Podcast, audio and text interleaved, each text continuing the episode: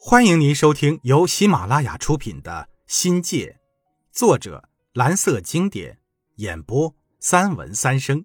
欢迎订阅。第五章，欣慰。一九九二年七月十五日，是高考英语口试前的一天晚上，我跟朋友喝了个痛快。高考收场，长期绷紧的精神就放松了下来。朋友聚会。险些酩酊大醉，但还算清醒。第二天早早吃过早饭，便马不停蹄地带着英语口试的十几个学生，到桂林中学参加英语听力考试。进场前，专门给我的考生交代了听力过程中必要的答题技巧和出现问题时的应急处理办法，便无所事事地在外边溜达等候。考试用的语音室在桂林中学校门右侧的综合实验楼里，是一座比较陈旧的三层楼混凝土建筑。低矮的三厢脱漆斑斑的小木门，怎么看都配不上桂林中学的名号。门外有个用假山砌成的水池，几条金鱼在池中游弋。我用吃剩的面包喂起鱼来，人显得十分的悠然自得。此刻的环境温婉而宁静，凝视着金鱼的我，便若有所思、所悟起来。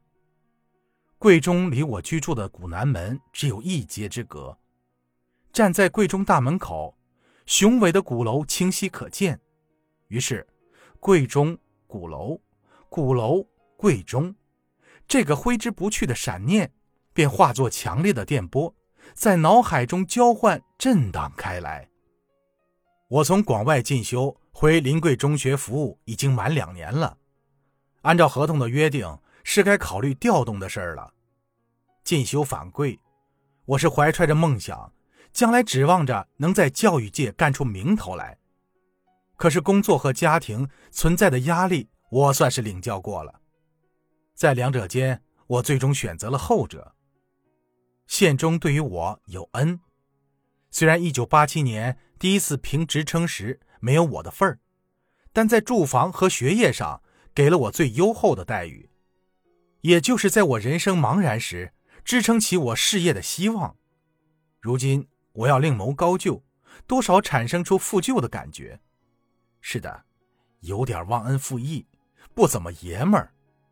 但现在我面临两地分居的困境，也是不可回避的事实。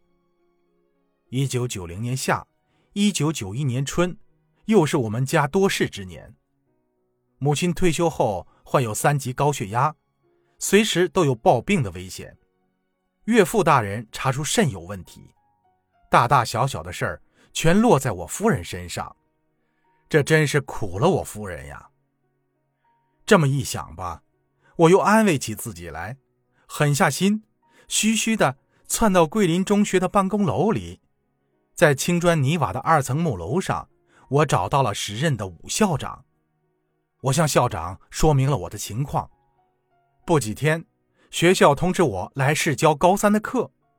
又不几天，校长叫我写份报告，学校着手办理我调动的事儿。真没想到，堂堂一个贵中，我就这么轻易的踏步进来了。临桂这边的调动很不顺利。过了一个月了，已经是开学了，我只得不停的往县教育局跑，拼着命的催调动的事儿。临桂教育局等好几个单位在文昌桥头那一带，为了图方便，人们喜欢从水坝上下两岸，而从桥上过得走好多的路。当时是骆副局长管这一摊子事儿。说起骆副局长。我和夫人还得感谢他们两口子，正是由于他们的纵容，我们才急着在一九八七年着手准备结婚的事儿。他老伴儿说，一九八八年是寡妇年，吓得我夫人非要在当年办理结婚登记不可。如今我的调动又得靠他帮忙，少不了些人情往来。骆副局长倒也很客气，私下里也答应帮忙。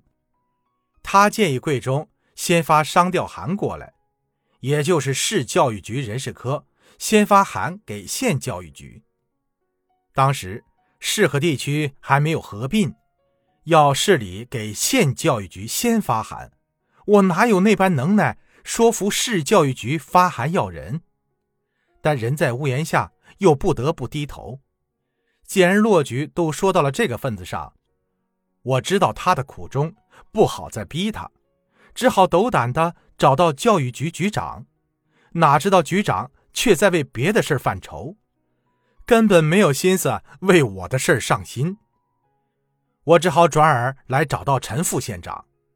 陈副县长曾经是我爸的下属，我打乒乓球的硬功夫就是小时候在文试时他一手传教给我的。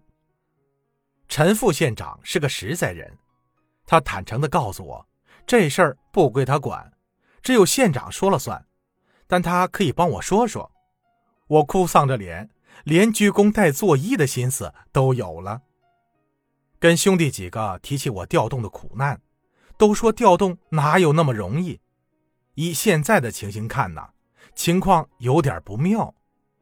虽然有陈副县长的允诺，但他的力量微薄。未必能说服县长。听了朋友的劝告，第一次产生了迷茫的感觉。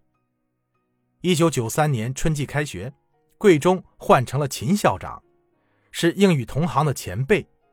秦校长要我来校代课，强行把我从县中借调了过来。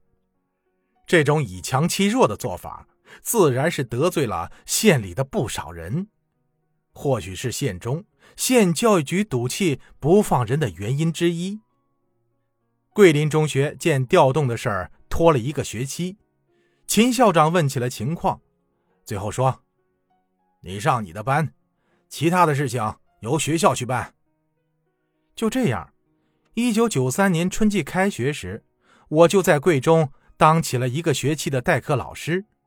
到了暑期，不用我再出面，竟然所有的关系。都办好了。因夫人是城市编，半边户不用交入城费。至于我的调动，贵中是怎么办成的，我就一概不知道了。就这样，一九九三年的夏天，摇身一变，我就成了城里的贵中人。听众朋友，本集已播讲完毕，感谢您的收听。精彩继续。